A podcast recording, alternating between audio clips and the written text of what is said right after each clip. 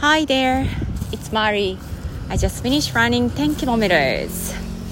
It's a beautiful autumn day. It's not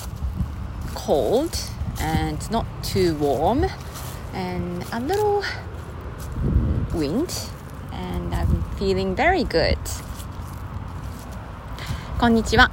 マリです。Be myself, be yourself 聞いてくださってありがとうございます。今日も10キロ走ることができました。なんとなくね、ちょっと体が重いような気もするんですが、えー、ちょっとでもね、走っておかないとと思って今月の目標85キロ、えー、行けるようにどうにか、えー、合間を見つけて時間を作って走っていきたいと思います。えー、時間がないってね、つい言いそうになっちゃうんだけど、えー、時間は作るもの。増やすことはできないんですけどね。24時間増やすことはできないんだけどでも、えー、作っていきたい。そんな風に思ってます。今日お話しすることは失敗についてです。失敗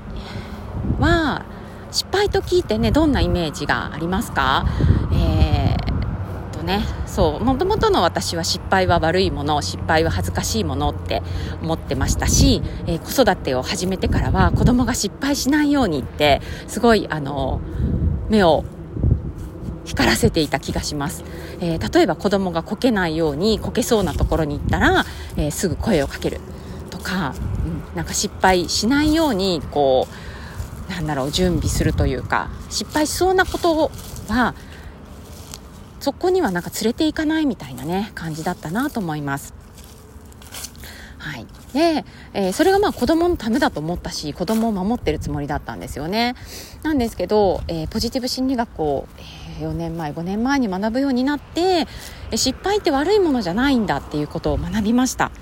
え失敗はえー、成功と同じ方向にあるよっていうことだったりとか、えー、それとね全く同じことが失敗は成功のもとっていう昔からあることわざにもあるんですけどなんか失敗ってダメなものってね思い込んでたんですよね。恥ずかしい、えー、失敗はしない方がいいとか、えすぐに成功した方がいいみたいなことを勝手にね思っていました。で今の私はそうだな失敗はなんだろう自分の財産になるなっていうことを思っていますもちろん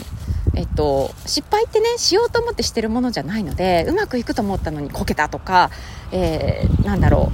うそうだな、えー、人との約束を忘れちゃって相手に迷惑をかけたとかそういう時はもうズコって落ち込みます、うん、やっぱり「うわやっちゃった」とか「うわなんで?」とか、えー、自分を責める、え気持ちになるしそういうなんだろう言葉がもう自分の中に勝手に湧いてきますよね。でもその後であ人は誰でも失敗するよねって、えー、セルフコンパッションかな、うん。えー、いうことを、えー、自分にこう寄り添う、え失敗してねあの辛いよねっていうふうに寄り添ったりできるようになりました。でその上で、まあ、そこから何か、え学べることがあったりするのかなっていうふうに視点を変える、えことができます。今は。で、えっと、先日もあの Zoom のねオンラインで、え読書会を開くっていう時に、えー、いろいろトラブルがありました。で私にそのなんだろうトラブルの一因というか、うん、それしなきゃよかったのにっていうことをやっちゃったっていうのがあってもうひどい。もう最悪だっていう気持ちもありつつでもその時はあのまあ場にねその場にえー、皆さんメンバーがねいてたのでそのなんか一人で落ち込んでるわけにもいかないし司会していかないといけないということで、えー、割とスムーズに進めてみたんですけど後でね気がついたんですよね、えー、私 Zoom を使うようになって多分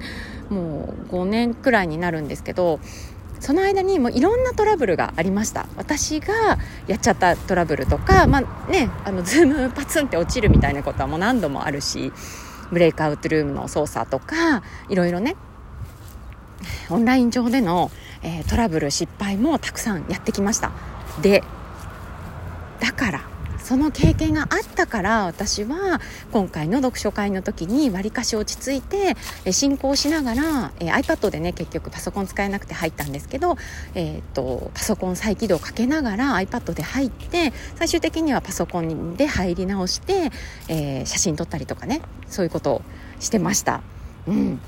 でその今までの失敗があったからこそそこで落ち着いてやれたんだなっていうのを分かりましたなんかだからあそうなんだってあれ全部その時すごい恥ずかしかったし人に迷惑もかけちゃったけど今役に立ってるって思えたんですよね。やっぱりその失敗した瞬間とか、えー、思うようにいかなかった時とかっていうのは その時その瞬間に「はいこれ次に生かします」とか「これ今度役に立ちます」とか思えません。きっとねあのどんなにポジティブっていうか切り替えの早い人でもなかなかそうはいかないとは思うんです。だけどこういうなんだろう経験を重ねとくこういう気づきを持っておく、うん。えー、そういうことでなんだろう次に切り替える時に、えー、それが早くなっていくのかなって。例えばあの経験したくないですけどあの今まで経験したくないことのないより大きな挫折が来た時にも、えー、立ち直りが早くなるのかなっていうふうに思います。でね一時はあの失敗とか間違いって言わない方がいいんじゃないかっていうちょっとあの逆になんだろうな。言葉？言葉尻のことなんですけどね。失敗じゃなくてなんだろう経験とかね。失敗じゃなくて練習みたいなことを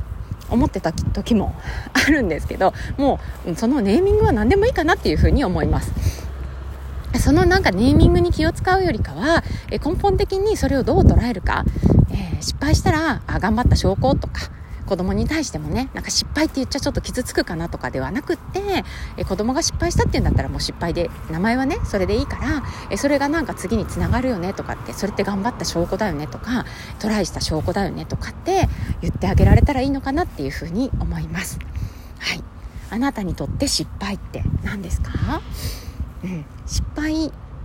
に対するこうイメージが変わるとその言葉を聞いた時の自分の反応が変わってくる気がしますね。今はなんか失敗って聞いてもなんか嫌な感じがしなくなったと思います私は、うん、前はもっとなんかギュッてこう失敗っていうと苦しいみたいな誰か傷ついてるみたいな、えー、ことをすぐに連想してしまってたんですけど今はそういうことではなくて、えー、一つの結果経験っていう、えー、感覚になってます。はい、